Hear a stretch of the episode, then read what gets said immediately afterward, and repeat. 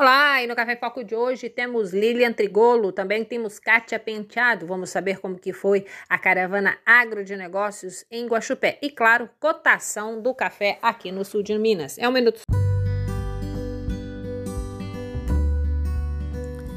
E esse é o Café em Foco. Está no ar o seu programa que traz as informações para você, cafeicultor, ficar bem informado. Café em Foco com Valéria Vilela.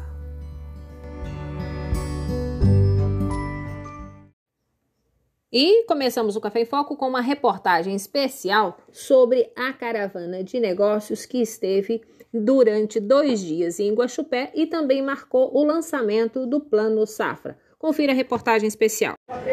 E hoje o Café em Foco veio até Guaxupé, dentro da sede da Cochupé, onde está a carreta do Banco do Brasil, fazendo o lançamento regional do Plano Safra. Eu estou aqui com o Bruno Gonçalves, que é o gerente de negócios do Banco do Brasil, aqui para o estado de Minas. Bruno, obrigado por estar conosco aqui no Café em Foco.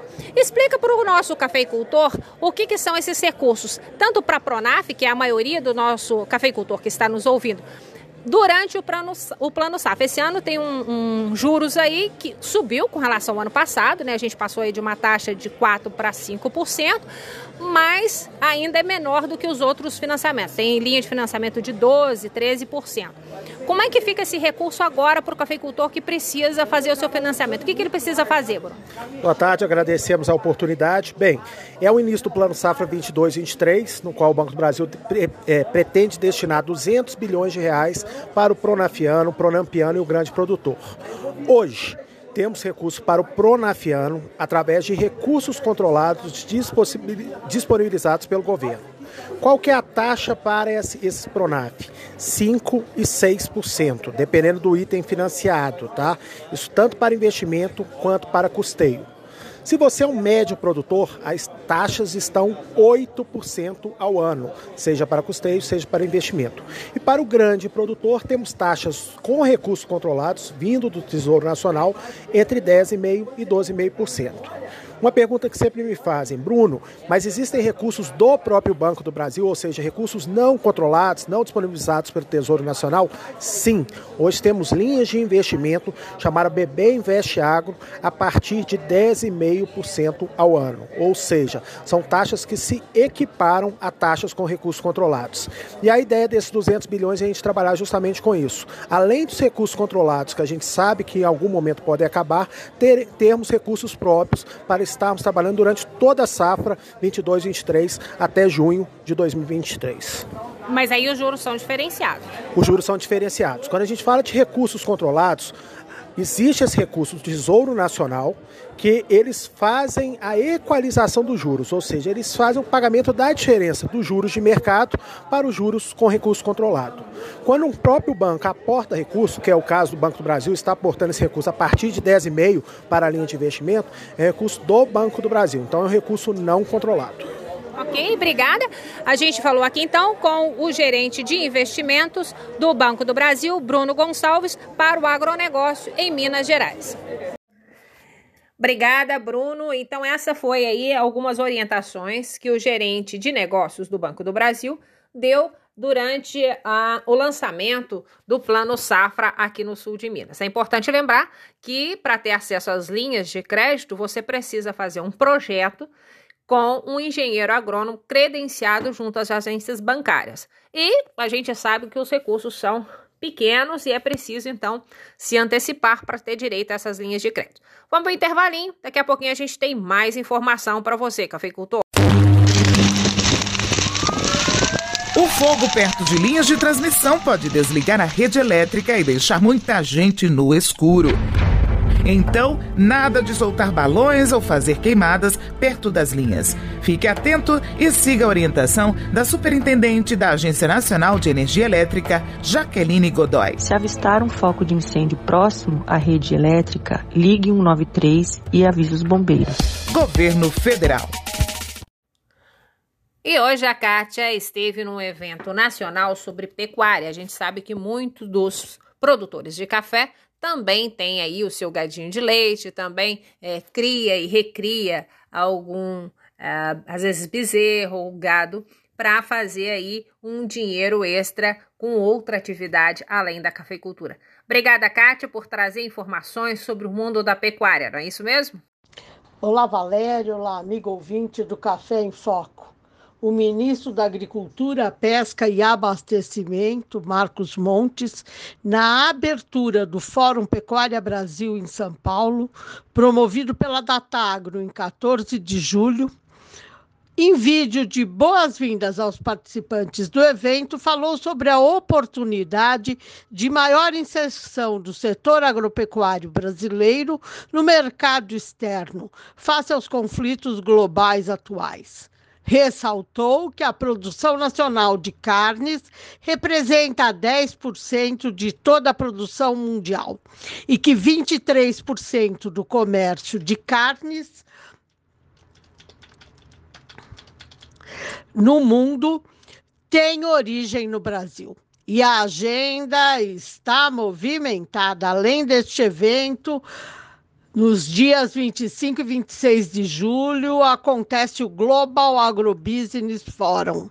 E em 1 de agosto, o Congresso Brasileiro do Agronegócio.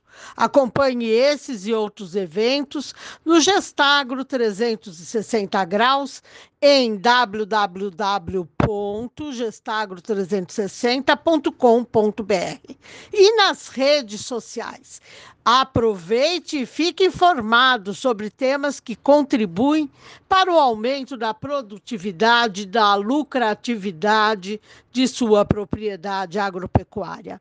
Mas antes de encerrar, Deixo com vocês uma declaração do presidente da ABAG, Luiz Carlos Correia Carvalho, mais conhecido como Caio Carvalho, sobre o Plano Safra 2022-2023, recentemente lançado pelo governo. Semana que vem tem mais. Obrigada, amigos. Obrigada, Valéria. Deixo um super abraço e vou correndo tomar o meu cafezinho, feito com grãos aí do sul de Minas, que me aquece o coração e alegra ainda mais a minha vida. Fiquem bem e se cuidem. O plano de safra 2022-23 uh, elaborado no Ministério da Agricultura, ouvindo os produtores, tem uma série de méritos muito importantes. Primeiro, valorizando a questão, uh, digamos assim, do que seria prioridade para o país, pequeno e médio produtor, foco na questão de sustentabilidade, uh, atendendo programas como integração lavoura-pecuária, a questão do plano ABC. Enfim, ele conseguiu trazer mais recursos, um aumento importante, acima de 36%, do que vinha sendo feito. Óbvio que ele tem uh, questões que nós gostaríamos que tivesse mais, por exemplo, que fosse plurianual, etc. Olha, em síntese, eu acho que, de fato, com muita boa vontade é o que se conseguiu, mérito do ministro Marcos Montes e sua equipe uh, de ter esse apoio e, claro, o mérito do governo de ter conseguido, nesse ambiente tão complexo que nós estamos vivendo, encaixar, uh, digamos assim, essa, essa, esse aspecto relativo ao agro. O agro, eh, de fato, se mostra fundamental a esse país. Eh, caiu a ficha da peso, da importância, da relevância para a balança comercial, para a geração de empregos, enfim. Eh, acho que esse é um mérito que teve o plano. Obrigado. Olá, e numa semana em que a gente tem aí o avanço da colheita no sul de Minas em torno de 30%, de acordo com o boletim da Colchupé, ou seja, essa está sendo uma colheita mais rápida do que esperado, mesmo com a quebra intensa de safra que todo mundo já esperava. O valor da safra está, né, o volume da safra, desculpa, está muito mais é, abaixo do que se esperava. Né? Os produtores estão aí meio surpresos. Vamos então à cotação. Essa semana a gente teve aí é, o café arábica, tipo, né, CPE, o, o índice CPE, fechando a semana em R$ 1.239 aí uma queda de 4,43 com relação à semana passada, moeda americana fechando em R$ 5,40 para as comercializações do café arábica aqui no sul de Minas. Comercialização essa que já começa a se intensificar, porque com 30% de volume colhido, muito café já saiu do terreiro e está indo para os armazéns das cooperativas, a produtora acaba comercializando. Tipo, a cereja descascado foi comercializado essa semana no melhor preço a R$ 1.350 em Poços de Caldas, 1.300 em é, Poços, em Varginha, desculpe, 1.305 em Guaxupé. Os preços tiveram uma retração por conta da retração do custo da moeda americana. E o 4,5 padrão Bolsa de Valores, a gente teve aí fechando é, em Londres no futuro a 1.929 para julho de 2022 e para setembro a 1.930 reais. Então a gente vê também um recuo lá fora do, do preço da saca. Por aqui, o 4,5, que é o café é, tipo bolsa de valores, né, o padrão bolsa, foi comercializado essa semana. É, vamos ver aqui quanto que foi a comercialização.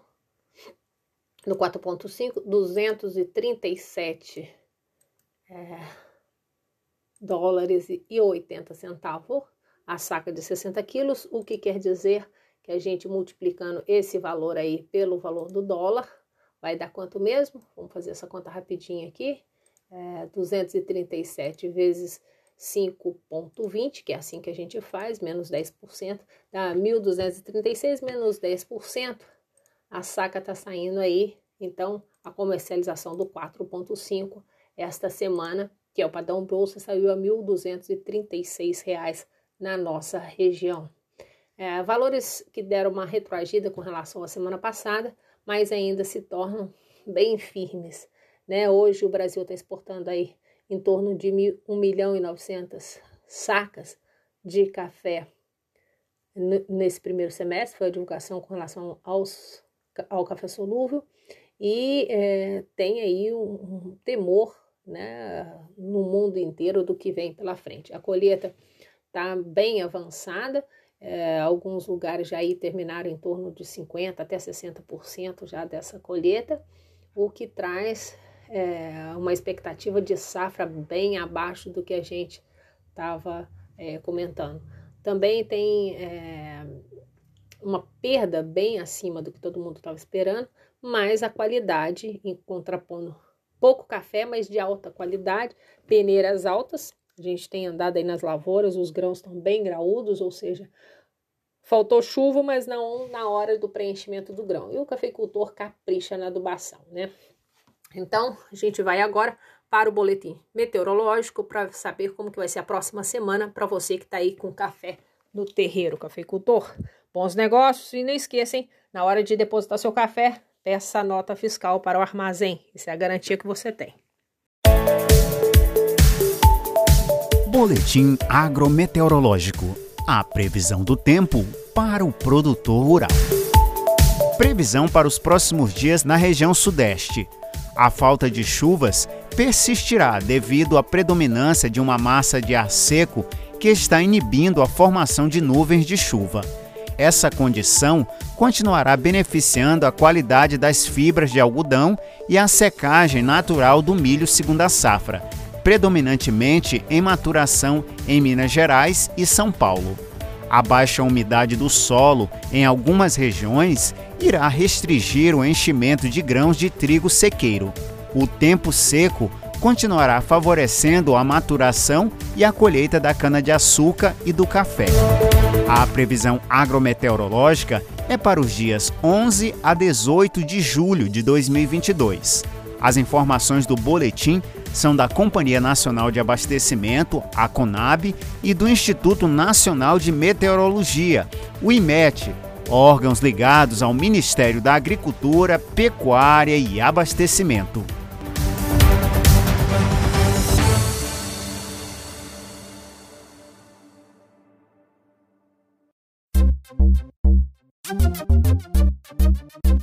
Se liga no Corona!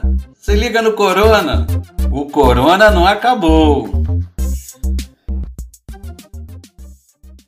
Que saco ter que usar essa máscara, né? Eu também não gosto. Mas enquanto a pandemia não acabar, não tem jeito. A gente vai ter que usar e tomar todos os cuidados. Usar máscara cobrindo boca e nariz, lavar as mãos com frequência com água e sabão. E quando tocar em um objeto, passar imediatamente álcool em gel ou álcool 70 nas mãos. Manter aquela distância marota de pelo menos um metro de cada pessoa e evitar ambientes fechados e sem ventilação. Se você estiver no ônibus, metrô ou trem cheio, máscara e álcool em gel. E fuja de aglomeração. Não dá para brincar.